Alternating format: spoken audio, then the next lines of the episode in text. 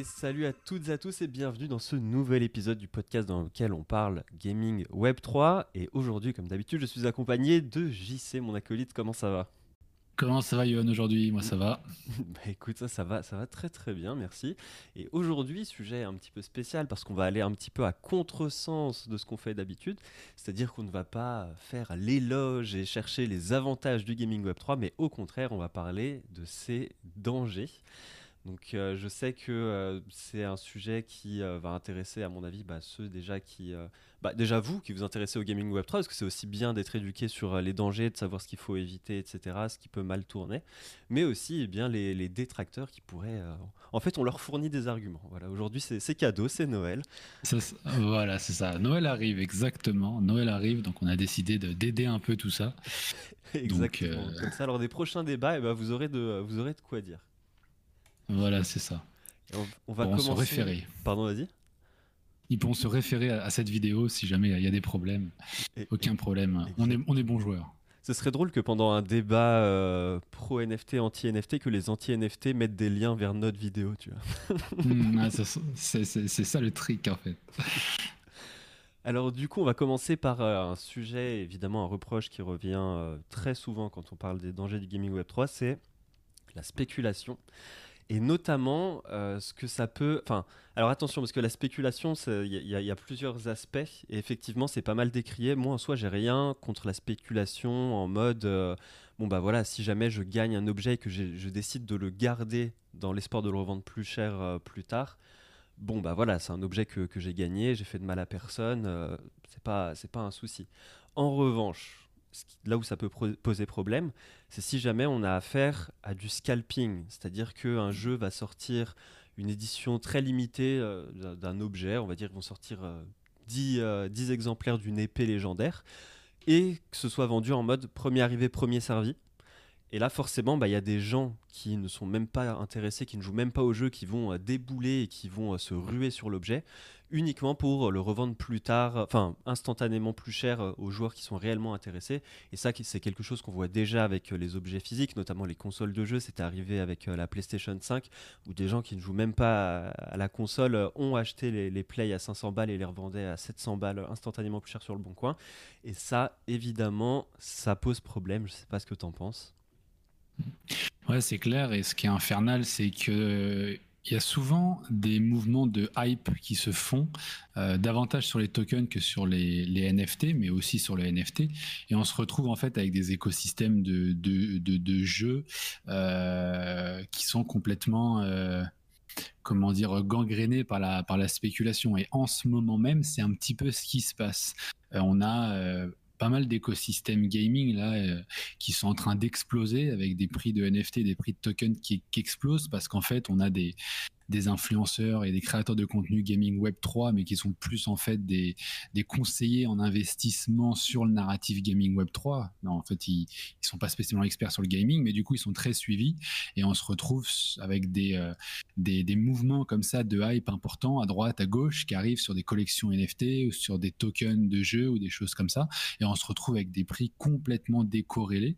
Euh, donc peut-être qu'à court terme, il y aurait un intérêt dans un modèle play to earn puisqu'on jouerait et on se dirait bah, dès qu'on joue un peu, tout de suite on gagne des tokens et les tokens sont très valorisés parce qu'il y a une énorme spéculation.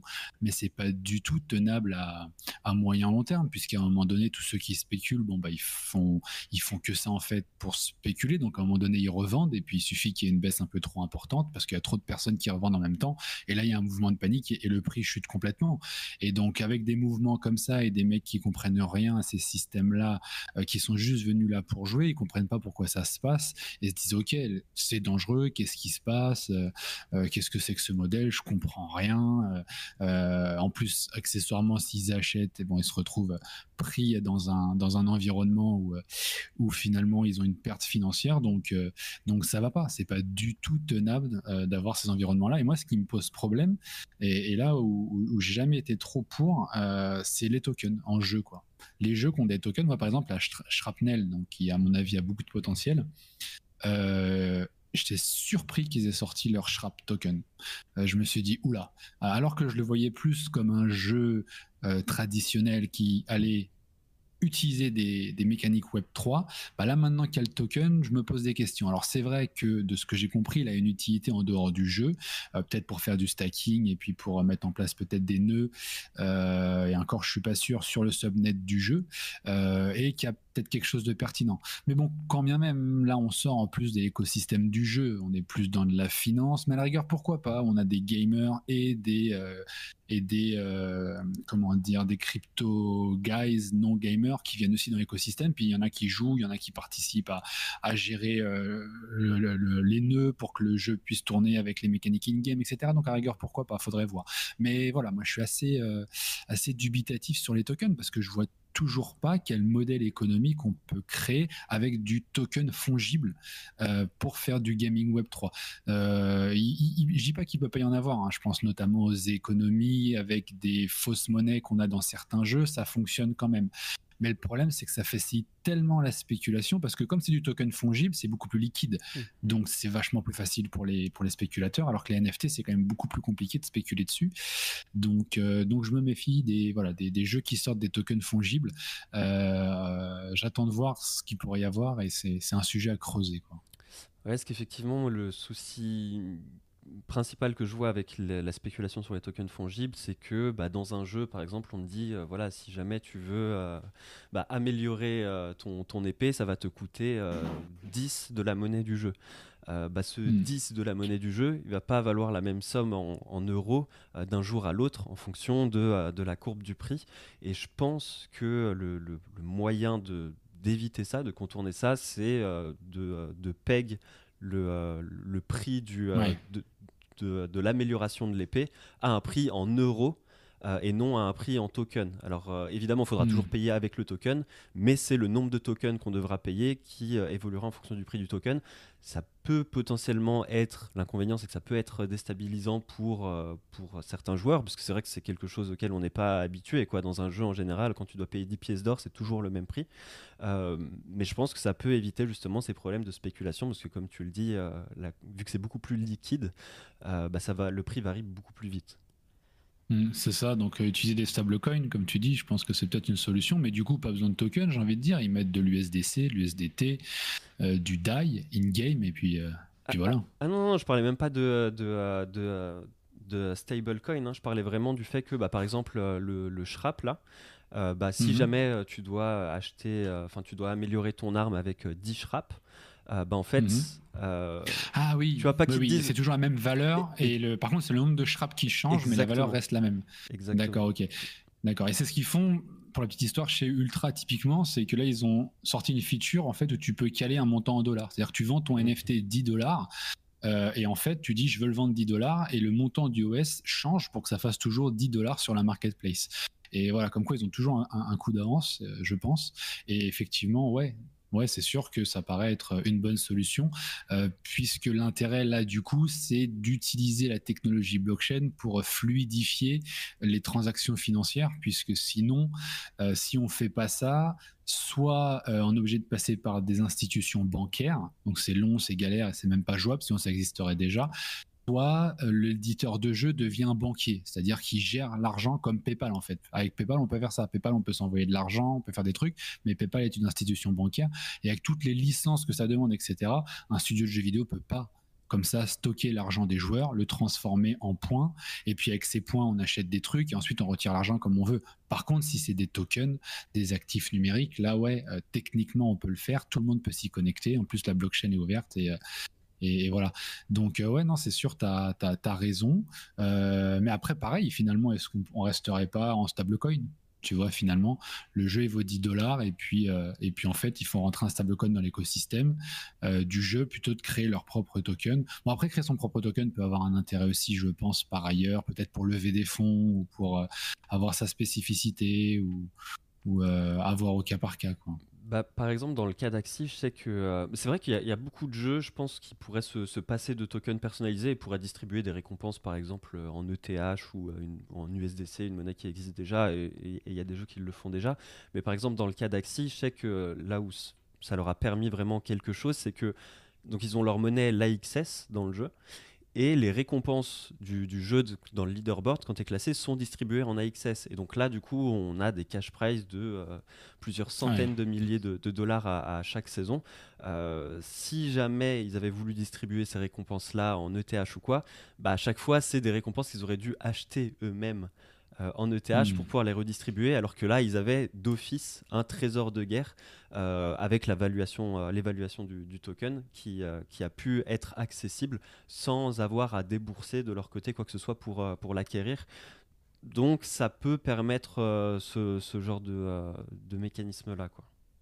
Ouais, ça facilite le, financement de l'entreprise, du coup. et c'est vrai que c'est pratique. Euh, et puis ouais, puis après ça permet des plus gros cash prize s'il y a un enthousiasme et du coup ça permet de faire levier sur la spéculation.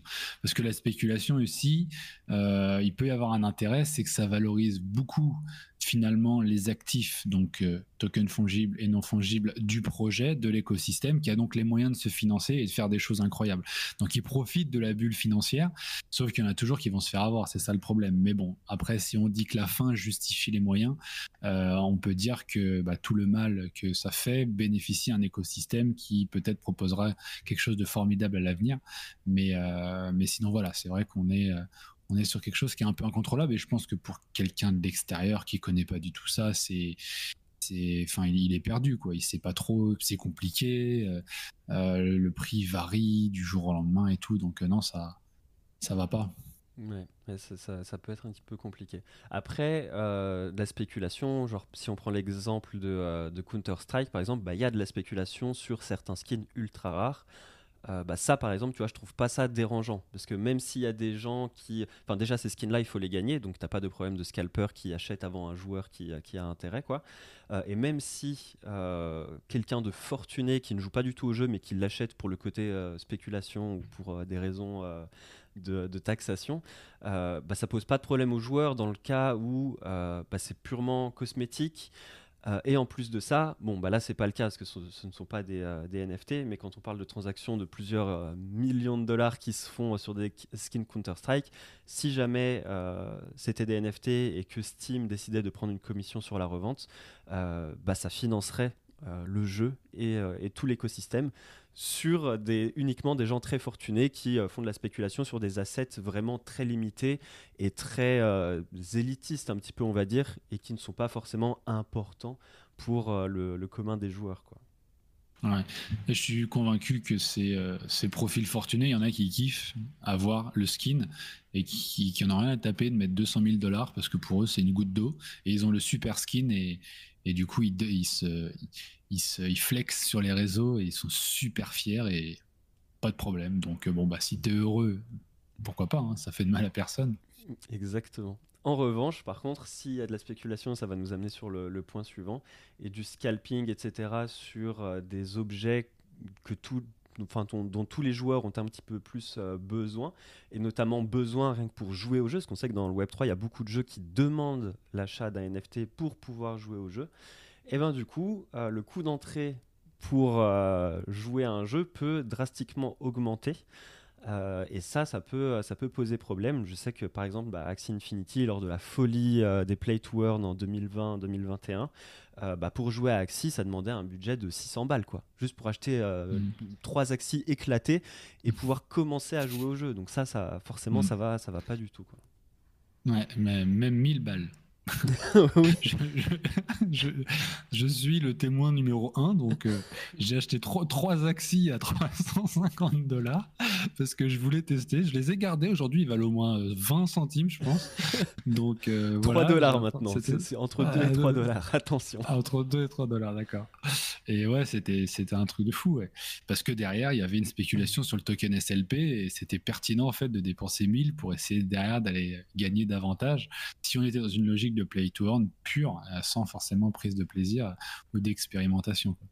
Donc, euh, donc c'est clair, c'est clair que ça c'est un peu embêtant. Euh, et ça ferme la porte. Ouais. Après, faut voir le montant. Là, je vois par exemple, il y a Oxia Origin, là, qui est un shooter qui a l'air très sympa, qui, qui vient d'être distribué sur, sur Ultra et il propose un, un token, donc un NFT pour accéder à la bêta à 5 dollars. Bon, là, il y a, y a, du sens. une fois que tu l'as, donc tu peux accéder à la bêta, ça te débloque, tu télécharges le jeu, tu joues. Sinon, tu peux le revendre, euh, tu peux l'offrir. Après, on peut imaginer des redeem codes, etc. Donc là, ouais, là, ça fait sens et, euh, et, ça ouvre les possibilités. Puis ça leur permet en plus de savoir un peu qui, euh, quelle wallet détient le token pour la bêta, pour peut-être plus tard airdropper des choses ou, être au courant de ce qui se passe. Donc, donc dans ces cas-là, ça a du sens. Mais quand les prix sont trop élevés, là, il y a, quand même un frein et, et, une frustration aussi. Je pense que ça, ça dégage peut-être aussi de la négativité, quoi. Parce que les mecs se disent, ok, d'accord, merci. Euh, si je veux jouer, il faut que je dépense 200 balles. Je connais même pas le jeu, donc euh, c'est pas évident. Même si après ça peut être revendu, mais, mais bon, ça c'est pareil. Les mecs ne le comprennent pas forcément etc. Donc, Ça peut être vendu, mais à quel prix? Tu vois, là, par exemple, hmm. euh, bah, nous qui avons acheté des actions hors de prix, euh, certes, à l'époque, on aurait pu se dire, ouais, bah, c'est pas grave, on pourra les revendre de toute façon. En fonction de combien de temps tu joues au jeu, euh, bah, tu les revendras pas grand-chose. Hmm. Donc, hmm, c'est clair. Il y, a, toujours problème de liquidité, en plus, comme on disait tout à l'heure. Sur les NFT, c'est pas, c'est pas évident, on le vend pas instantanément. Il faut attendre du temps avant qu'il y ait un acheteur. Donc, pas facile. Mm, exactement, et surtout sur les jeux qui débutent où il n'y a pas beaucoup de joueurs, euh, ça peut vite être compliqué. Et euh, après, ça, je pense que c'est aussi quelque chose qui va pas, qui va pas perdurer. Enfin, je sais que, bah, par exemple, tu vois, Axi, là, ils ont fait, ils ont fait ces, cette erreur-là en gros, ils ont été victimes de leur succès parce que le, prix des Axis qui a explosé, ça vient du fait qu'il y avait trop peu d'Axis à disposition pour la masse de joueurs qui arrivaient. Euh, et ça, pour moi, bah, du coup, c'est une erreur à éviter. Il faut toujours faire en sorte que ton jeu puisse accepter une vague brutale de joueurs sans que l'accès au jeu euh, demande un, trop gros euh, ticket d'entrée. Il faut, trouver un mécanisme, il faut, faut faire en sorte que les joueurs puissent déjà gratuitement jouer au jeu, même sans NFT. Je pense que c'est primordial. ou alors faire en sorte que euh, ton émission de NFT euh, de base basique euh, puisse être faite sans que instantanément quoi. Si tu as une grosse vague de joueurs qui arrivent, il faut que tu puisses les satisfaire et que tu puisses leur émettre, leur fournir les NFT qu'il faut. Donc, je sais pas, je n'ai pas de, de, solution miracle ou quoi, mais je pense que c'est un cas à étudier et qu'il faut, qu'il faut faire attention à ça. Quoi. Mm. Ah ouais, faut sûrement éviter le, ce fameux coup d'entrée ou alors qu'il soit très bas quoi. Euh, faut qu'il y ait une logique. Par exemple, là sur Oxy Origin, ils sortent une version bêta, donc j'imagine que c'est pour avoir des feedbacks de joueurs et, et, sortir une version non terminée. Donc ils mettent un petit frein volontairement, donc ça tombe bien. Il y en a un de 5 dollars pour éviter que trop de monde euh, soit euh, connecté au jeu et qu'il y ait trop de problèmes ou que ça que ça aille pas. Donc c'est puis il faut une communauté en plus de, de bêta testeurs finalement. Ça crée un lien comme ça qui se fait. Donc c'est pertinent. Là, la stratégie est pertinente. Donc à voir au cas par cas. Exactement. Ça, me fait penser d'ailleurs à un exemple, bah, Skyweaver, qui est un jeu de cartes dans lequel tu n'es pas obligé d'acheter des cartes pour jouer. Tu peux jouer avec un deck non NFT qui te fournissent euh, dès que tu arrives. Et en jouant, d'ailleurs, tu peux débloquer des cartes non NFT. Euh, et si jamais tu arrives à te classer en plus avec ces nouvelles cartes non NFT qui te fournissent, et ben, tu peux gagner petit à petit des cartes NFT et euh, te permettre de grimper encore plus haut au leaderboard, etc. Donc je pense vraiment que eux, par exemple, ont une bonne, euh, une bonne recette. Ouais, il faut sûrement fusionner euh, et, prendre le, meilleur de, de ce qu'il peut y avoir, c'est clair. Exactement. Bon, ensuite, le point suivant, c'est la financiarisation. Alors ça, pareil, hein, c'est quelque chose qui est vachement mis en avant par les gens qui, qui sont un peu, un peu peureux, un peu détracteurs du gaming Web 3. Euh, et notamment avec euh, l'effet, l'impact que ça peut avoir sur euh, les plus jeunes d'entre nous. Est-ce que de manipuler des assets comme ça qui ont une valeur réelle et donc au final c'est assimilé par beaucoup à manipuler de l'argent directement. Euh, est-ce que c'est une bonne chose pour les jeunes? Est-ce qu'il faut euh, direct leur mettre la tête comme ça dans le capitalisme? Euh, C'est vrai que c'est quelque chose qui peut, qui peut prêter à débat. Moi, j'ai ma, petite, ma petite idée sur, sur la question. Je ne sais pas si, si toi, tu as, quelque chose à dire. Ouais, non, moi c'est plus sur les gros montants parce qu'en fait ça peut aller très très haut en fait. C'est ça le, souci, c'est que et d'ailleurs je pense que c'est ce qui va se passer hein. sur les euh, sur les Atlas, sur les Illuvium, euh, sur ces gros jeux comme ça, les Shrapnel et tout. Euh, s'il y a un bull market, à mon avis, ça va être délirant et on va se retrouver avec des sommes dingues à cause de la spéculation et une masse de joueurs. En fait, on va se retrouver, à mon avis, je peux me tromper, mais comme ce qu'on a eu sur Axie Infinity et le SLP, ou comme on a eu avec avec comment ça s'appelle le token GMT Stepen pour le, Move to Earn, on va se retrouver avec une énorme spéculation sur les tokens parce que les jeux vont avoir beaucoup de succès, donc il y a un récit et un narratif qui va se mettre en place autour de ces jeux-là. Il va y avoir une hype, les mecs vont en parler, donc tout le monde va spéculer parce que tout le monde va penser que ça va monter plus haut. Du coup, on va avoir une valorisation et ces tokens-là, à mon avis, on, va pouvoir les gagner en jeu, ou il va avoir un lien avec les NFT. Bref, ça va valoriser ces actifs numériques et on va se retrouver à jouer à ces jeux euh, qui auront du succès parce que ça sera les premiers jeux AAA Web 3. Euh, donc ils vont avoir du succès les actifs numériques liés vont avoir énormément de succès et avoir donc des jeunes joueurs de, je sais pas, 12, 13, 14, 15, 18 ans, même 20 ans qui manipulent des sommes à 5 chiffres en jouant, euh, c'est chaud parce que le problème, c'est après quand ça s'arrête en fait. Quand ça s'arrête après, bon courage pour euh, retrouver le même niveau d'adrénaline euh, si tu as aimé ça.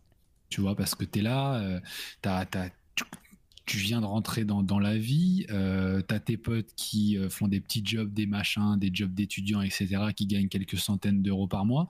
Toi, tu arrives, boum, tu as gagné un NFT à 10 000 balles, euh, tu fais des transactions, tu as des tokens, tu as 20 000 balles, tu perds 5 000, tu regagnes 20 000, enfin, et donc voilà, donc c'est sur des trucs comme ça.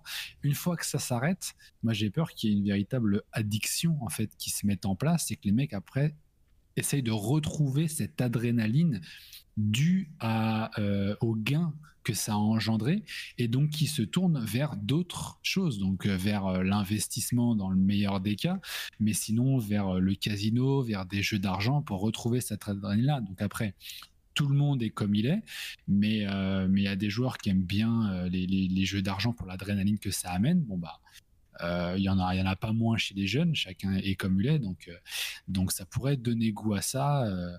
Euh, et, voilà, et c'est pour ça que la loi Jeunum dont on parlait euh, existe et peut-être qu'effectivement euh, interdire en moins de 18 ans c'est une solution. Dans ces cas-là dans ces cas où on se retrouve mais qui sont pas une, solution en soi. C'est ces jeux-là là que, j'énonce qui à mon avis il va y avoir énormément de spéculation c'est pas une bonne chose en fait. C'est ce que je dis c'est je dis que ça va arriver mais je pense que c'est pas une bonne chose et que c'est pas tenable sur le sur le long terme. Donc donc voilà mais voilà pourquoi il y aura un problème parce que la spéculation est inévitable il va y avoir ça sur ces jeux-là parce qu'on n'a pas encore trouvé les bons gameplay Web 3 et on est en train de jouer. Je suis convaincu de, de répéter les mêmes schémas que ce qu'on a eu sur du Play to Earn qui était, qui était foireux, euh, mais avec des jeux AAA et beaucoup mieux, etc. Et on va repartir encore, mais même beaucoup plus fort parce que les jeux vont être beaucoup plus travaillés. Mais au final, ça va, ça va re, la hype va retomber, la bulle va retomber, on va devoir faire une troisième tentative dans 3-4 ans pour essayer de faire des trucs bien. Moi, je le, je le vois comme ça je pense aussi qu'il y aura une nouvelle bulle euh, au, prochain, euh, au prochain bull run. Et c'est vrai que cet aspect de. Euh, tu te rends plus compte en fait de la valeur de l'argent. quoi.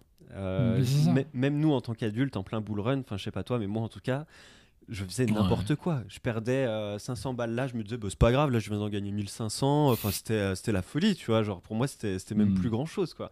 et sauf que bah, quand tout s'effondre, Là, tu te dis, ah oui, merde, en fait, euh, les 500 balles que j'ai perdues là, je, les aurais bien voulu là maintenant, quoi, tu hmm. vois.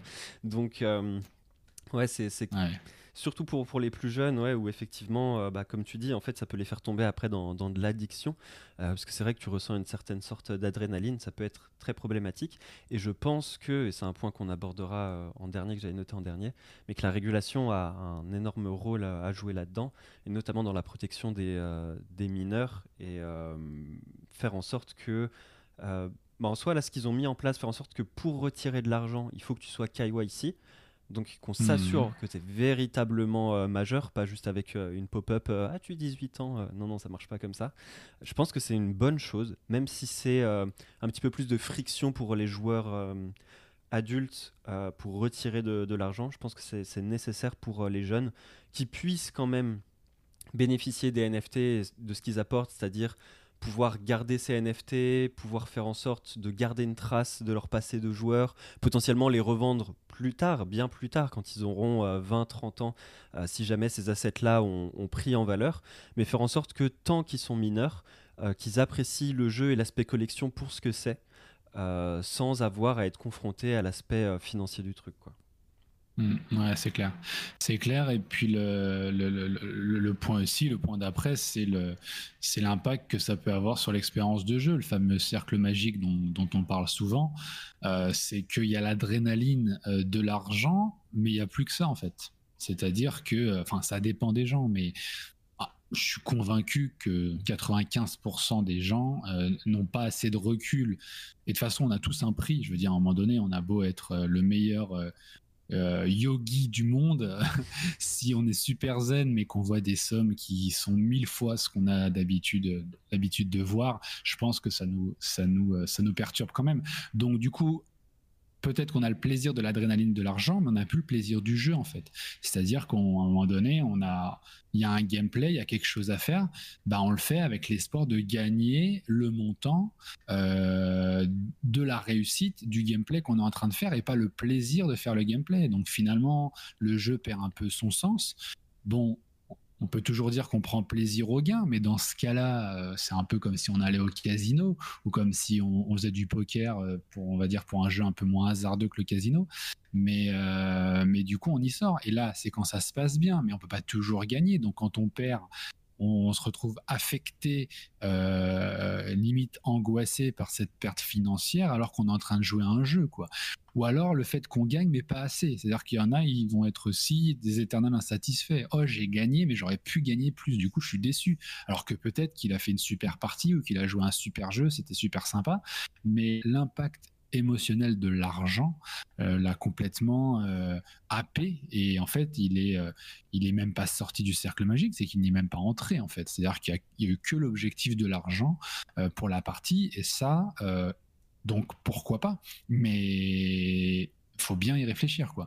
Parce que parce que je pense qu'il y a beaucoup de profils à qui ça ne convient pas.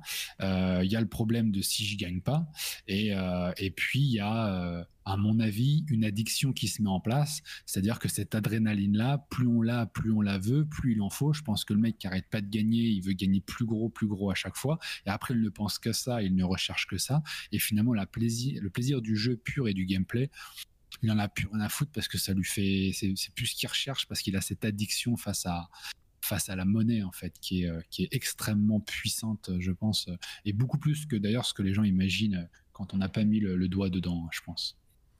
Non, c'est clair, et, du coup on peut très vite se retrouver dans une situation où euh, quand on ne joue pas au jeu, on est en train de se dire putain je, je, je ne gagne pas d'argent tu vois. Genre en mode putain là il, faut, il faut que je joue parce que en fait je suis en train de, passer à côté d'argent de, d'argent que je suis en train de gagner.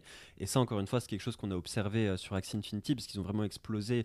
Genre euh, il y avait 3 millions de joueurs actifs euh, par jour il me semble hein, au pic. Donc c'est juste énorme. Et en fait au début bah, tout le monde était content de jouer à ce jeu parce que voilà c'est un petit jeu de cartes sympa et tout. Sauf qu'au bout d'un moment t'entendais des histoires de burn-out genre en mode de gens qui disaient putain, en fait, euh, je, pense tout, le temps à ce jeu parce que euh, tous les jours, je, dois faire ma partie, alors que euh, bah, ça y est, le jeu, je l'ai poncé, j'y prends plus plaisir, mais je ressens quand même le besoin de, d'y jouer parce que euh, si je, si j'y joue pas, je me dis putain, je suis en train de passer à côté de, euh, je sais pas, il y avait, eh oui. y avait une période où tu gagnais genre 100 balles par jour, quoi. Et pour euh, hmm. pour des gens pour qui ça représente beaucoup d'argent, et en soi même même pour moi, hein, si je dois jouer à un jeu et gagner 100 balles par jour, je le fais sans problème. bah même si tu t'apprécies plus le jeu, tu te sens quand même forcé d'y jouer parce que sinon dans un état où putain je passe à côté de, j'ai un, manque à gagner quoi en fait en gros. Mmh, ouais c'est ça. C'est ça et puis s'il y a d'autres jeux bah tu joues pas. Et en fait tu, tu, tu rentres dans ça. Donc en fait c'est compliqué. C'est le rapport euh, le rapport à l'argent en fait. C'est euh, pas évident. Puis ça, ça, ça dépend des profils et tout. Donc euh, et voilà. Puis le modèle évidemment n'est pas tenable. C'est ce qu'on disait tout à l'heure quoi. C'est c'est ça va pas. Donc euh, donc euh, donc attention à, l'utilisation de la, de la financiarisation. Euh, moi, je vois plus les les actifs numériques dans les jeux comme des solutions pour faciliter faciliter l'expérience et améliorer l'immersion et pas pour que ça soit alors pourquoi pas en bonus mais pas pour que ce soit pour des gains financiers donc c'est pas pour du gain même si on peut en faire évidemment euh, par rapport à la valeur qu'on a qu'on a créée, mais euh, plus euh, voilà de la, facilité, du contrôle sur nos actifs pour pouvoir faire un peu ce qu'on en veut. Alors après on peut imaginer les KP et tout. Y a, je pense qu'il y a quand même des solutions. une fois plus chez Ultra, ça il propose de pouvoir par exemple les tokens, les jeux sont tokenisés et l'éditeur peut caper les prix quoi. Donc j'imagine qu'on pourra caper également les, les, les le, le prix des NFT peut-être le prix des tokens. Donc euh, là, on bloque finalement le, la libre circulation, euh, enfin pas la libre circulation, mais la liberté du marché. On est plus sur un marché libre parce que les prix sont, sont, capés, mais est-ce que c'est pas quand même la solution? Euh, Est-ce que c'est pas un bon juste milieu sans qu'on rentre dans du dans du euh, communisme entre guillemets de la de l'avant-guerre au début du siècle où, tous les prix on essayait de tout lisser et puis on a vu qu'en fait c'était pas possible et que le, marché libre est une nécessité. Mais mais voilà. Après il faut expérimenter hein, c'est toujours pareil. On, verra ce que ça donnera quoi. Bah, encore une fois, je pense que là encore, c'est possible de régler le problème, non pas en capant le prix, mais en capant, bah, par exemple, le, nombre de tokens qu'un joueur peut gagner chaque jour en fonction du prix du token, tu vois. Euh, parce que effectivement, euh, si tu peux gagner que, bah, c'est le cas en fait d'Axi actuellement dans le sens où, bon, il cap Enfin, si, ce que tu peux gagner est capé, mais c'est pas capé en fonction du prix du token. Euh, mais le token ne vaut pas grand chose. Donc en fait, si jamais tu rates un jour de jeu, bah, tu vas passer à côté de 2 centimes. Waouh, ça me fait une belle jambe. Au final, tu t'en fous. Quoi. Tu joues pas au jeu dans l'espoir de farmer de l'argent.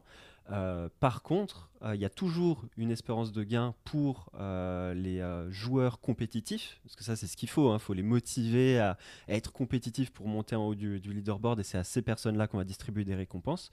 Et il y a aussi un mécanisme que je trouve pas mal pour les joueurs occasionnels, c'est le fait de ne pas leur promettre des gains en farmant bêtement comme c'était le cas avant euh, la, monnaie du jeu, parce qu'il y avait une spéculation de ouf, donc on pouvait gagner 100 dollars par jour, tout le monde pouvait gagner 100 dollars par jour même en jouant les yeux fermés.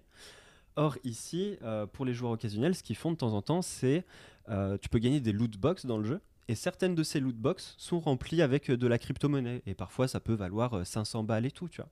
Euh, et ça, je trouve que c'est pas mal parce qu'en jouant occasionnellement, tu peux de temps en temps, voilà, en ouvrant une loot box, euh, gagner de l'argent. J'avais d'ailleurs fait une vidéo, mhm. euh, les premières loot box à te faire gagner de l'argent, parce que d'habitude, c'est vrai que c'est plutôt fait pour t'en faire perdre.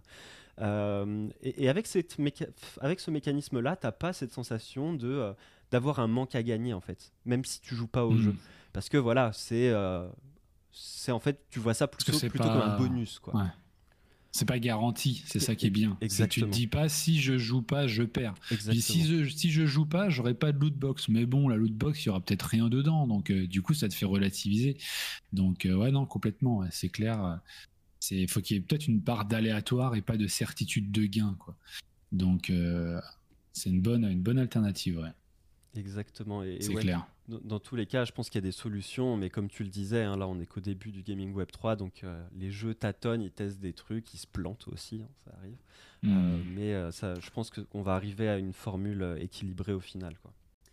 Ensuite, l'aspect suivant, c'était la sécurité. Parce que bah, c'est vrai que bah, dès qu'on manipule des assets qui valent de l'argent, dès qu'on gagne des assets qui valent de l'argent, si jamais on se fait hacker notre compte de jeu, bah c'est pas comme si là tu perdais ton compte Dofus où bon, ça fait chier, est-ce que tu as passé du temps et tout, mais au final ce que tu perds, ça se résume entre guillemets à du temps de jeu. Même si je sais qu'après il y a des comptes qui se revendent sur le marché gris, etc. Euh, mais là, quand on parle de vol d'assets, de NFT qui peuvent valoir plusieurs milliers de, euh, dollars, bah, c'est beaucoup plus problématique. Euh, donc, bah, forcément, ça peut être une source d'angoisse pour certaines personnes. Ouais, ça c'est un sacré problème parce que si jamais il y a une adoption de masse et donc qu'on peut supposer, admettons, qu'il y ait un joueur sur deux qui a un wallet, ça veut dire qu'un un escroc euh, ou un criminel a une chance sur deux en menaçant un joueur de euh, lui prendre son wallet. Vois, donc ça c'est un vrai problème et je pense que alors il y a des solutions qui me viennent à l'esprit comme euh, la tout ce qui est multisignature, par exemple, comme ça l'escroc ou le criminel sait que s'il agresse quelqu'un en lui demandant ses clés privées ou lui donner son wallet, bah, il saura que ça sert à rien parce que le gars lui répondra je peux pas parce qu'il faut que j'appelle telle entreprise peut-être qui pourrait faire euh, qui serait partie de la du multisignature ou tel ami ou tel membre de ma famille c'est pas dispo tout de suite etc donc peut-être qu'il y a quelque chose à jouer mais on n'en est pas encore là et c'est vrai que c'est pas évident et euh, parce que je me dis qu'il peut y avoir vraiment un gros gros niveau de un gros gros niveau de, de comment dire de, de gestion d'actifs par les joueurs. Euh, c'est un peu comme si tout le monde en fait avait de l'or euh, avec mmh. soi mmh. Euh, dans ses poches presque parce que les gens il y en a pas mal qui ont leur wallet sur leur téléphone le mec, il t'agresse, il te dit euh, transfère-moi tes actifs que tu as là avec ton téléphone, sinon je te plante. Dur, quoi. Donc c'est un peu comme s'il a, il avait euh, un lingot d'or dans sa poche et lui donne-moi ce que, ce que tu as. Donc ouais, ça c'est le truc le plus, le plus délicat. je pense qu'il y aura des solutions. Je suis pas inquiet par rapport à ça, mais aujourd'hui, c'est pas implémenté et on en est encore loin. Donc c'est vrai que c'est une vraie question et les mecs le problème, c'est qu'ils vont se projeter en se disant si jamais j'accumule trop, je risque d'avoir des problèmes. Donc moi, je veux pas avoir de problème, donc je ne joue pas. Ou je, enfin, tu vois, donc c'est un peu le serpent qui se mord la queue, quoi. C'est-à-dire qu'il faudrait que les solutions arrivent avant qu'il y ait la masse d'adoption. Mais s'il n'y a pas la masse d'adoption, je suis pas sûr que les solutions vont arriver. Donc du coup, voilà, ça se, ça se mord la queue. Donc euh, pas évident. Après, je pense quand même que des sommes qui donnent envie à des personnes d'en agresser d'autres euh, bon, bah, tout le monde ne, pourra pas euh, en accumuler, quoi. Et donc, même s'il y a une adoption de, masse imminente, euh, tout le monde ne se retrouvera pas tout de suite avec des millions sur son wallet et tout le monde ne mm. risquera pas de se faire agresser dès demain. mais effectivement, pour le, peu de personnes qui vont avoir des assets qui vont exploser en prix, ça peut être quelque chose qui peut leur, traverser la tête, quoi. Genre, merde, si jamais mon mm. identité elle leak ou que voilà, les gens savent combien j'ai, où j'habite ça peut euh, poser un problème. D'ailleurs, j'en profite pour vous dire de ne pas venir me planter parce que vraiment ce que j'ai, ça vaut pas grand chose en ce moment, donc euh, c'est pas rentable, hein, je vous le dis tout de suite. Non, c'est clair. C'est vrai que je me projetais loin, tu sais, dans, dans, un, dans un monde où il y a vraiment euh, euh, un, métaverse qui est installé, mm. où on a énormément d'actifs numériques, euh, pas forcément dans le gaming, mais des éléments virtuels. Et quand tu fais la somme de tout ça, je sais pas, tes skins, tes jeux, tes, tes, tes points de fidélité, tes tickets de, de, de concerts, tes machins, bref, tout ça qui sont tokenisés, c'est vrai que que c'est pas forcément que le gaming. Euh, bon, bah, si tu fous tout ça dans les wallets, mis bout à bout, si on vide ton wallet, euh, il y a une certaine valeur. En plus, il y a une certaine valeur euh, affective et puis il y a une, une valeur aussi pratique. C'est-à-dire que tu te fais voler donc ton patrimoine numérique, tu te fais voler tes éléments, donc ça se trouve, je sais pas, il y a un NFT, ça va représenter eh bien peut-être la serrure de ta porte quand on pourra ouvrir des portes avec son téléphone et avec euh, ça existe déjà j'ai vu pour euh, en, scannant et euh, parce que tu détiens le NFT la porte s'ouvre la, serrure s'ouvre. Et puis le côté aussi pratique parce que peut-être que dans tes NFT il y avait un certificat qui attestait que tu avais le droit à ceci cela. Donc du coup tu l'as pu c'est galère faut retourner le faire ou j'en sais rien. Donc ça c'est c'est le fait de gérer comme ça c'est ces éléments, c'est pas, c'est pas facile, quoi. Donc, euh, donc à voir. C'est vrai, c'est vrai que c'est un problème qui, peut dépasser le, gaming et j'en profite pour rappeler encore une fois, si jamais il y a des gens pas forcément très informés sur le sujet qui nous écoutent, parce que c'est vrai que c'est quelque chose qui revient souvent, genre en mode. Euh, ouais, euh, vous dites que voilà avec les NFT machin c'est sécurisé et tout, que dalle, on entend des centaines d'histoires de gens qui se font voler et tout, la blockchain c'est une passoire. Non, la technologie de la blockchain est ultra sécurisé, c'est le meilleur moyen de stocker de façon sécurisée ces assets. Le problème, c'est que vous êtes 100% euh, responsable de votre propre sécurité. Donc effectivement, si jamais, euh, bon bah voilà, on vous file le coffre-fort le plus solide du monde, la blockchain, et c'est vous qui avez la clé. Si la clé, forcément, vous la stockez euh, sous le paillasson de votre, de votre maison, bon, bah oui, là, il y, a un problème de sécurité. Mais le problème ne vient pas du coffre-fort. Il vient de, vous, en fait, de la façon dont vous, vous avez stocké votre clé. Mais là, c'est exactement la même chose. Et ça m'amène au deuxième problème de, dans le thème de la sécurité, c'est qu'il n'y a pas de SAV en cas d'erreur de la part du joueur. C'est-à-dire que si mmh. jamais, par accident, tu, tu, vends un NFT, euh, bah, le SAV pourra pas être là pour rattraper le coup et dire à l'autre joueur bon bah attends finalement on va te rembourser, on va récupérer le NFT, le rendre au vendeur parce qu'il a fait une erreur. Non, la blockchain euh, fait en sorte que euh, bah, les actions voilà sont, immuables et, donc ça c'est vrai que c'est un changement de paradigme un peu parce qu'il y a beaucoup de joueurs qui ça je l'ai vu notamment sur dans le cas d'Axi qui bah, s'étaient fait avoir parce qu'ils étaient allés sur un faux site Axi avaient signé une mauvaise transaction, du coup une fausse transaction avec leur wallet, euh, et ils se sont fait vider tout leur wallet. Et ensuite ils viennent me voir en mode euh, ouais où est-ce qu'on contacte le SAV d'Axi Parce que là je, je me suis fait avoir et tout. Je dis bah il n'y a, pas de, SAV quoi, c'est la blockchain, là ils pourront rien faire. Et du coup les gens étaient en mode ouais les développeurs c'est des voleurs, c'est des arnaqueurs, etc. Donc c'est quelque chose qui n'est pas encore très clair je pense dans, pour les joueurs qui sont pas habitués à cette technologie. Ouais, parce que la responsabilisation est totale en fait. Et ça, les gens, ils n'ont pas l'habitude. Et je pense que tout le monde n'est pas prêt à être 100% responsable. Mais une fois de plus, je pense qu'il y aura des solutions euh, qui seront hybrides. Et à mon avis, on va tendre vers ça. Là, je voyais par exemple, j'étais euh, surpris, euh, agréablement surpris. Je sais pas si tu as vu, c'est le, le wallet de Binance donc le Binance Web3 Wallet, là, ils l'ont sorti. Euh, je l'ai installé et je me suis demandé, tiens, comment ils gèrent ça? Euh, En fait, ils ont ce qu'ils appellent un, MPC, c'est-à-dire qu'ils ils ont une clé qu'ils envoient, que toi tu as sur ton téléphone, que eux gardent et qu'ils envoient sur euh, ton Google Drive, par exemple. Donc du coup, tu as trois éléments et tu as besoin que de deux de ces trois éléments pour restaurer ton, wallet. Alors là, je parle de l'exemple où euh, si jamais tu perdais ta clé euh, euh, et non pas si tu te faisais arnaquer. donc c'est une sorte de semi-custodial. Tu vois, et je trouve ça intéressant. Donc, si jamais tu te fais escroquer à un moment donné ou que par exemple tu as un doute sur une transaction, tu peux dire Ok, je signe, mais finalement, la transaction ne s'effectuera que lorsque euh, eh bien, il y aura une vérification faite par un tiers ou il y aura quelqu'un d'autre. Enfin bref, as une euh, l'ingénierie sociale pour essayer de t'arnaquer devient beaucoup plus compliquée et c'est pour ça qu'on entend parler et je pense qu'il y a beaucoup de potentiel de tout ce qui est account abstraction c'est-à-dire euh, bah, de la gestion de, de, wallet mais via un smart contract afin de pouvoir euh, mettre des conditions. Voilà, c'est mon NFT, euh, je le transfère, mais que sous certaines conditions, euh, après telle vérification, ou peut-être qu'il peut me revenir, enfin voilà. Donc je pense qu'il va falloir mettre en place comme ça des, des, conditions, ce qui va rendre beaucoup plus difficile l'exploitation par les hackers de, des failles et il y aura il y aura des solutions mais c'est vrai qu'à l'instant T là euh, c'est le Far West en fait. C'est ça un petit peu le, souci.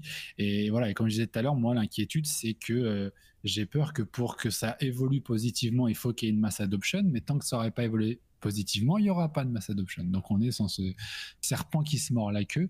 Donc il faut, euh, il faut faire gaffe et peut-être qu'on est obligé d'être sur quelque chose de centralisé. Euh, j'en reviens à Ultra. Ultra, on va pas se mentir, c'est super centralisé. Euh, je pense qu'ils peuvent faire à peu près tout ce qu'ils veulent sur la blockchain. Donc il y en a qui vont dire ouais, mais dans ce cas-là, quel intérêt d'avoir une blockchain? Bon bah l'intérêt c'est le, le côté applicatif, le côté ouvert, mais l'écosystème en lui-même, voilà, il n'est pas décentralisé, mais au moins, et de toute façon ils le disent publiquement et, c'est leur stratégie. Si des joueurs ou même des éditeurs veulent venir sur l'écosystème Ultra, ils sont pas inquiets euh, de se dire que leurs joueurs vont se faire hacker ou qu'il va y avoir un souci ou quoi que ce soit parce que derrière, ils savent que Ultra a la main et peuvent rollback a priori certaines choses, même si bon, ça demanderait à mon avis euh, euh, des grosses grosses conditions parce que c'est quand même super délicat. Mais en cas vraiment de gros problèmes, voilà, typiquement, je pense qu'il est impossible d'avoir un hack de plusieurs millions sur l'écosystème Ultra. C'est impossible parce que si ça arrive, Ultra va rollback. Alors effectivement, après, je répète, problème de, décentralisation, mais est-ce que c'est réellement nécessaire? Qu'est-ce qu'on en pense? Est-ce que c'est pas ce juste milieu qu'ils essayent de mettre en place qui est la solution? Peut-être pour qu'il y ait la masse adoption. Et après, et c'est aussi ce qu'ils disent, tendre vers plus de décentralisation. Donc euh, l'approche est, tout à fait intéressante, je pense. Après ça, encore une fois, je pense que c'est aussi euh, propre à chacun. Il y a des gens qui vont préférer euh, la décentralisation en mode euh, moi je fais pas du tout confiance à Ultra. Euh, du, jour au lendemain il pourrait me, sucrer mes assets et tout. Donc moi je suis full je suis pour la décentralisation. Et d'autres qui sont plus en mode ok la décentralisation c'est cool mais moi je préfère quand même avoir quelqu'un qui peut euh, me sauver les miches si jamais euh, j'ai fait une erreur, si jamais il y a un souci ou quoi.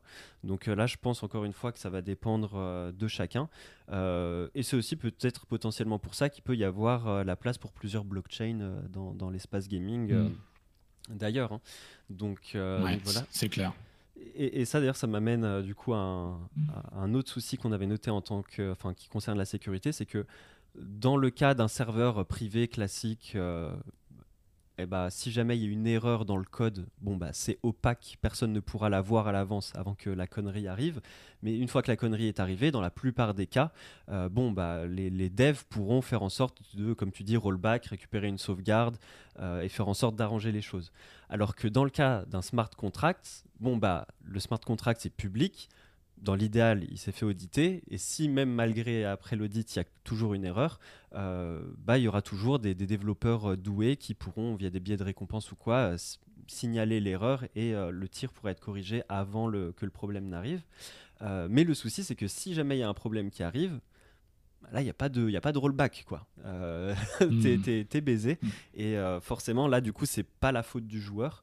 Euh, parce que bah, lui, il aura fait attention à sa sécurité, il aura bien sauvegardé sa, sa seed phrase, il n'aura pas fait de transactions chelou ou quoi. Mais pas de chance, il y a une erreur dans le smart, dans le smart contract, ce qui fait que bah, en, fonction de la nature du smart contract, il peut y avoir plusieurs problèmes, hein, mais euh, dans le pire des cas, il peut se faire voler ses assets euh, ou quoi. Ses assets se font détourner, je ne sais pas. Mais euh, c'est pas par sa faute, mais il y a quand même un problème. Et là, encore une fois, pas de SAV, tu pourras pas le récupérer, c'est la baisse. quoi. Hmm, ouais, ouais, ça c'est aussi très embêtant dans une logique de GameFi. moi, par exemple, j'étais très DeFi, j'ai énormément de fait DeFi en 2020-2021. 2022, ça m'a complètement refroidi. Et du coup, j'en fais plus parce que euh, je me dis le jeu ne vaut pas la chandelle, les risques sont encore trop importants, donc je pense que ça va être encore la même, histoire dans la GameFi, donc qui est un peu une, sous-niche, on va dire, du, gaming web 3, le côté financier un peu plus. Mais les mecs vont se dire, voilà, est-ce que je vais stacker mon NFT euh, dans un smart contract pour pouvoir le mettre en lending ou peut-être avoir tel ou tel avantage dans le jeu, etc. Bon, bah, les mecs vont y penser à deux fois parce qu'ils se disent qu'il y a une petite chance que le smart contract se fasse hacker ou qu'il y ait une erreur dedans ou qu'il se fasse euh, euh, updater pas comme il faut par les développeurs ou qu'il y a un rug pull ou je ne sais, je ne sais quoi et du coup, je perds mon actif. Donc, même si la chance est très faible, elle existe quand même. Et là, le problème, c'est qu'on ne peut plus dire que euh, c'est 100% sécure. Avant, on pouvait un petit peu dire que les gros protocoles comme AAV, comme Curve, etc., c'était euh, c'était bon, c'était du solide, on est tranquille. Mais là, c'est fini. Même ces protocoles-là, ils ont eu des, des, soucis en termes de sécurité. Donc, en fait, on ne peut plus être sûr à 100%. Et le problème, c'est que même 99,9%, pense que ça suffit pas parce que si on parle à un néophyte qui connaît rien et on lui dit vas-y t'inquiète il y a peu de chances que tu te fasses voler ton actif, le mec va se dire ah il y a quand même une chance. Oui mais elle est très faible. Oui mais il y a quand même une chance. Donc du coup il va y réfléchir à deux fois et ça va le mettre dans un état d'esprit euh, qui sera pas euh, sera pas positif quoi. Donc ça va pas aller. Donc du coup ça aussi c'est un c'est un sacré problème. Il faut il faut apporter derrière des garanties et une fois de plus moi le premier. Euh, c'est vrai que je serais pas aujourd'hui si j'ai un actif qui a une grosse valeur euh, je me vois pas du tout le, stacker, même pour jouer et tout. Non, je pense que je le ferai pas. Je le ferai pas parce que peut-être que je serais assez confiant, mais j'aurais toujours cette petite voix qui me dirait attention.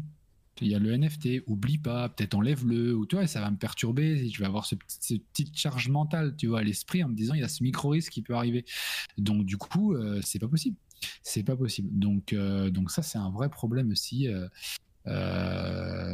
donc à voir comment ça va, ça va évoluer, mais c'est une belle limitation. Quoi. c'est ça. Et encore une fois, il y a des solutions et tout. C'est juste que là, on, est très, on est au début, quoi. Donc euh, forcément, bah, tout n'est pas encore euh, prêt pour Madame Michou, quoi, pour que tout le monde puisse vraiment s'en servir sans danger. Donc là, encore une fois, on parle des, des dangers du gaming Web 3 dans l'état actuel des choses, quoi.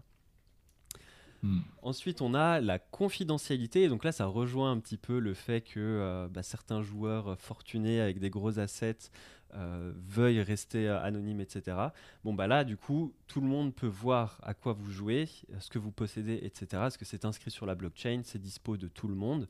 Alors, c'est pas anonyme, hein, comme certains le pensent, parce qu'encore une fois, c'est public, accessible à, tout le monde, mais c'est pseudonyme, parce que bon, bah, du coup, on n'a pas votre nom, prénom, mais on a simplement une adresse. En revanche, si jamais quelqu'un arrive à lier votre adresse à votre identité, bah là vous êtes baisé. si jamais vous C'est tout début. Donc du coup, face à ça, euh, bah pareil, ceux qui veulent se prémunir contre ça, ils peuvent pas vivre avec ça, je pense. C'est-à-dire qu'ils savent qu'il y a toujours un risque, ils peuvent se faire euh, dox en fait et qu'on sache qui ils sont ou comment ça se passe. Donc euh, pour éviter ça, faut qu'ils gèrent leurs assets avec plusieurs wallets. Et qui fassent attention à pas échanger peut-être leur asset entre wallets. Bref, il y a une gestion à faire.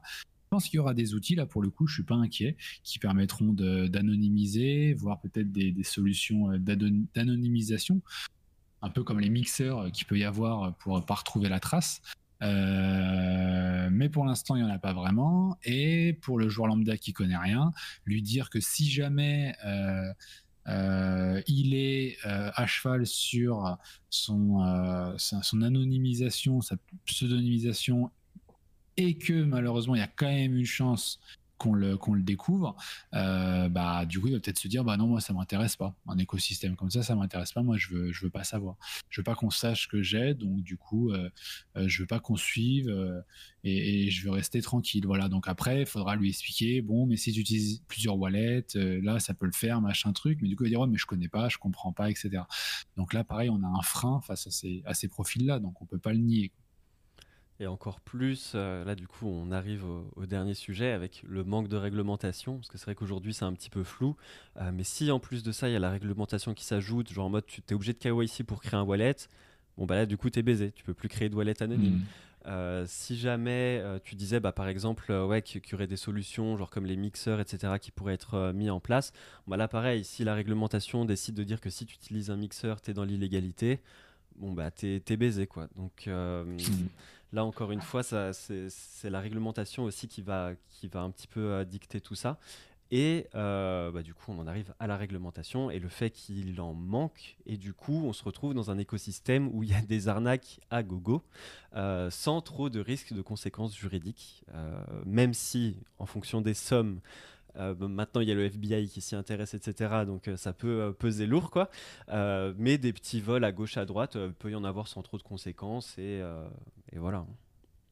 Hmm, ouais, c'est clair.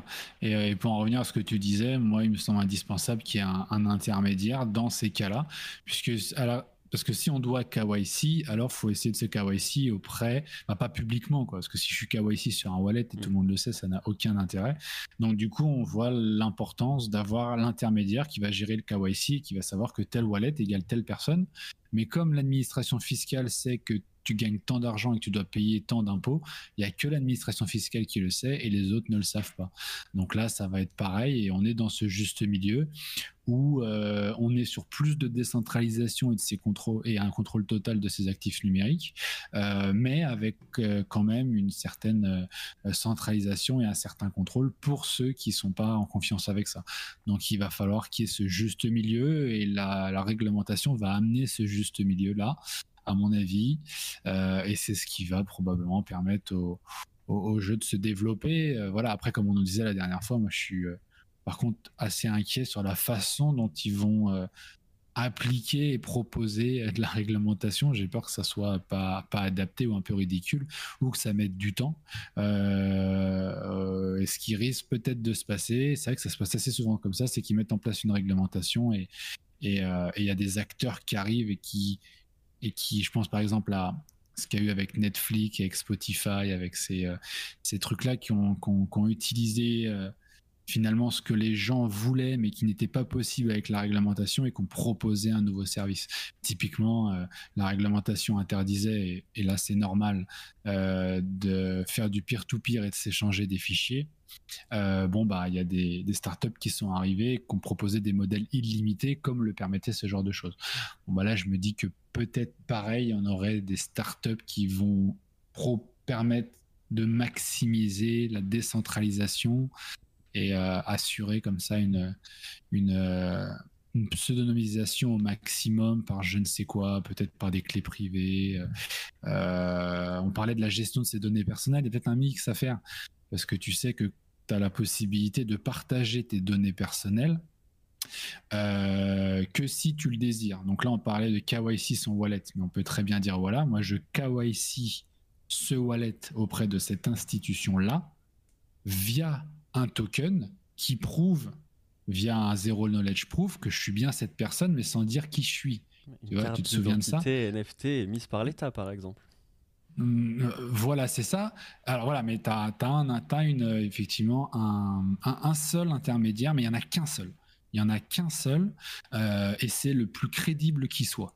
Voilà. Donc après, ça peut être l'État, ça peut éventuellement être une DAO ou je ne sais quoi, qui soit un truc décentralisé. Pour ça, je dis DAO. Et là, du coup, on est sur le maximum de décentralisation, tout en étant dans le dans le dans le la réglementation et le contrôle euh, euh, sans qu'il y ait qu'il y ait d'abus. Donc euh, voilà, en combinant tout ça, il y aura peut-être des solutions. En tout cas, je, je l'espère et je pense, oui, qu'il y en aura. C'est juste que bon, bah voilà, faut le temps aussi que, que ça se développe un peu. Euh, moi, je parlais d'une euh, carte d'identité NFT émise par l'État qui te permettrait de te KYC auprès de, de projets sans révéler euh, ton nom, prénom, adresse. bon, bah ça, c'est, ce sera en 2620 quand l'État décidera de, de, s'y mettre, quoi. Donc bon, peut-être un peu, un peu idéaliste. Et du coup, aussi, la dernière chose que j'avais, que j'avais marqué dans le manque de réglementation, ce sont les risques fiscaux avec euh, des lois pas au point sur la taxation des cryptoactifs qui fait que euh, bah, euh, ça se trouve, tu vas te retrouver à être taxé, à avoir une fiche d'impôt bien salée à la fin de l'année, tout simplement parce que tu as joué à un jeu vidéo et que tu as reçu un airdrop. Et en fait, il s'avère que bah, voilà, le airdrop, il est taxé à 50% au moment où tu le reçois. Euh, sauf que bah, entre temps, bah, toi, tu le savais pas forcément ou quoi, euh, le montant du airdrop que tu as reçu, bah, il a chuté parce que le token euh, s'est pété la gueule et tu te retrouves à devoir payer de l'argent que au final tu n'as jamais touché. Donc c'est des choses qui peuvent poser problème. Ouais. Et c'est à ça que je faisais allusion tout à l'heure en partie c'est de proposer comme ça des, des, euh, des, finalement des lois qui soient pas du tout au point, euh, qui s'adaptent pas du tout, et au final, ce sera pas si grave parce que ce sera inapplicable à mon avis, et ça fera comme des euh, systèmes comme Adopi. Tu sais, à l'époque, tu avais Adopi, ils ont mis un truc qui était, qui était inapplicable en fait, et donc personne, ou peut-être une personne, je crois, dans, toute la France sur X années a été condamnée par Adopi par rapport à, de l'abus de téléchargement illégal. Et ça ne c'était pas cohérent. En ce qu'ils proposaient n'était pas en cohérence avec la technologie, ça n'avait aucun sens. Et donc, comme ça n'a aucun sens, c'est inapplicable. Donc là, je me dis qu'il pourrait y avoir ça. Mais donc, du coup, si c'est inapplicable, c'est un peu comme s'il n'y avait pas de réglementation. Donc, on fait un peu du surplace. Donc, euh, à moins qu'il y ait, c'est ce que j'ai dit tout à l'heure, un acteur. Donc là, euh, typiquement, euh, bah, c'était Spotify qui était arrivé et qui avait proposé du téléchargement, enfin de la musique illimitée, gratuite, avec derrière un modèle de publicité ou après plus tard un, modèle d'abonnement payant. bah, peut-être qu'il y aura quelque chose autour de ça et, ça sera peut-être le, principe. D'ailleurs, peut-être qu'il y aura des abonnements payants autorisant la tenue de NFT, je sais pas. Euh, enfin voilà, il y aura peut-être des, solutions qui se, présenteront. On l'espère en tout cas, et, je pense hein, que ce sera le cas, parce que là on est vraiment arrivé, je trouve, à un point où les solutions pour le grand public se euh, développent de plus en plus. Euh, c'est des questions qu'on se pose de plus en plus. Comment onboarder un maximum de personnes Comment faire en sorte qu'il y ait le moins de friction possible Et ça passe aussi par tout ce qui est j'ai dit régulation, bah ça c'est indépendant de la volonté des projets, hein. mais euh, en tout cas niveau sécurité c'est euh, le cas quoi. Hmm. Yes. Ok, bon bah on a fait le tour de tout ce qu'on avait noté. Euh, donc voilà, en résumé, il y a encore des soucis dans l'état actuel des choses. On ne sait pas vers où ça va évoluer. Hein. Moi, je pense, et je pense que toi aussi, que ça, ça va évoluer vers le meilleur. En tout cas, on l'espère. mais c'est vrai que... Pardon, vas-y. Non, je disais oui. Ah, je suis d'accord. mais c'est vrai que bah, en l'état actuel, il peut y avoir des dérives. Euh, mais je pense que petit à petit, euh, voilà, les, projets et, aussi les, consommateurs hein, apprendront des, erreurs qui, euh, qui, seront faites. Et je pense que les meilleurs comportements seront encouragés. en tout cas, là, je parle pour les développeurs, hein, ce qu'ils mettront en place dans, dans, leurs jeux vidéo. Et je pense qu'à terme, on arrivera à trouver un équilibre qui fait que tout le monde sera content même ceux qui s'opposent farouchement actuellement euh, aux NFT dans le jeu vidéo. moi je pense que la prise de plaisir en jeu va prédominer surtout. C'est-à-dire qu'on va se retrouver avec des expériences de jeu qui vont être tellement sympas. On va avoir des tel succès et, de tels effets, à mon avis, de, comment dire, des, des vrais. Je, suis convaincu qu'il des phénomènes de société autour de futurs jeux Web 3 euh, que ça ira au-delà de tout ça. C'est-à-dire que quand bien même il y a des risques, de la spéculation, de la financiarisation, des problèmes de confidentialité et un manque de réglementation, bah c'est pas grave. Euh, les gens iront quand même, ils feront attention, ils regarderont, ils sauront pas, mais il y aura ça et du coup ça se ça, prendra et, euh, et, les choses évolueront avec ça parce que le plaisir en jeu sera, euh, sera supérieur à tout et on aura des cas où, où ces éléments-là seront pas très prononcés et ne poseront pas trop de problème parce qu'on aura trouvé la, la, recette, quoi, tu vois, la bonne formule. Dans combien de temps? On ne sait pas. Là, les pronostics euh, sont lancés, mais j'espère que ça arrivera plus euh, vite que tard. Et je pense d'ailleurs qu'en fait, plus il y a d'éditeurs qui vont s'y mettre, plus les solutions seront trouvées rapidement, parce que bah, du coup, il y aura encore plus d'erreurs faites, encore plus d'apprentissage sur ces erreurs, et ça fera effet boule de neige. Et, euh, et en fait, hmm. tout ce qu'on, le temps qu'on a mis pour en arriver au point où on en est aujourd'hui, euh, bah, pour arriver à la prochaine évolution, ce temps sera beaucoup plus court, parce qu'il y a de plus en plus d'acteurs qui s'y mettent et qui collectivement réfléchissent à ces problématiques-là. Quoi. Hmm. Ouais, c'est clair. C'est clair, c'est clair. Bon, et bien sûr, ce, les amis, merci beaucoup de nous avoir suivis en live. Ça fait un podcast d'une heure pile.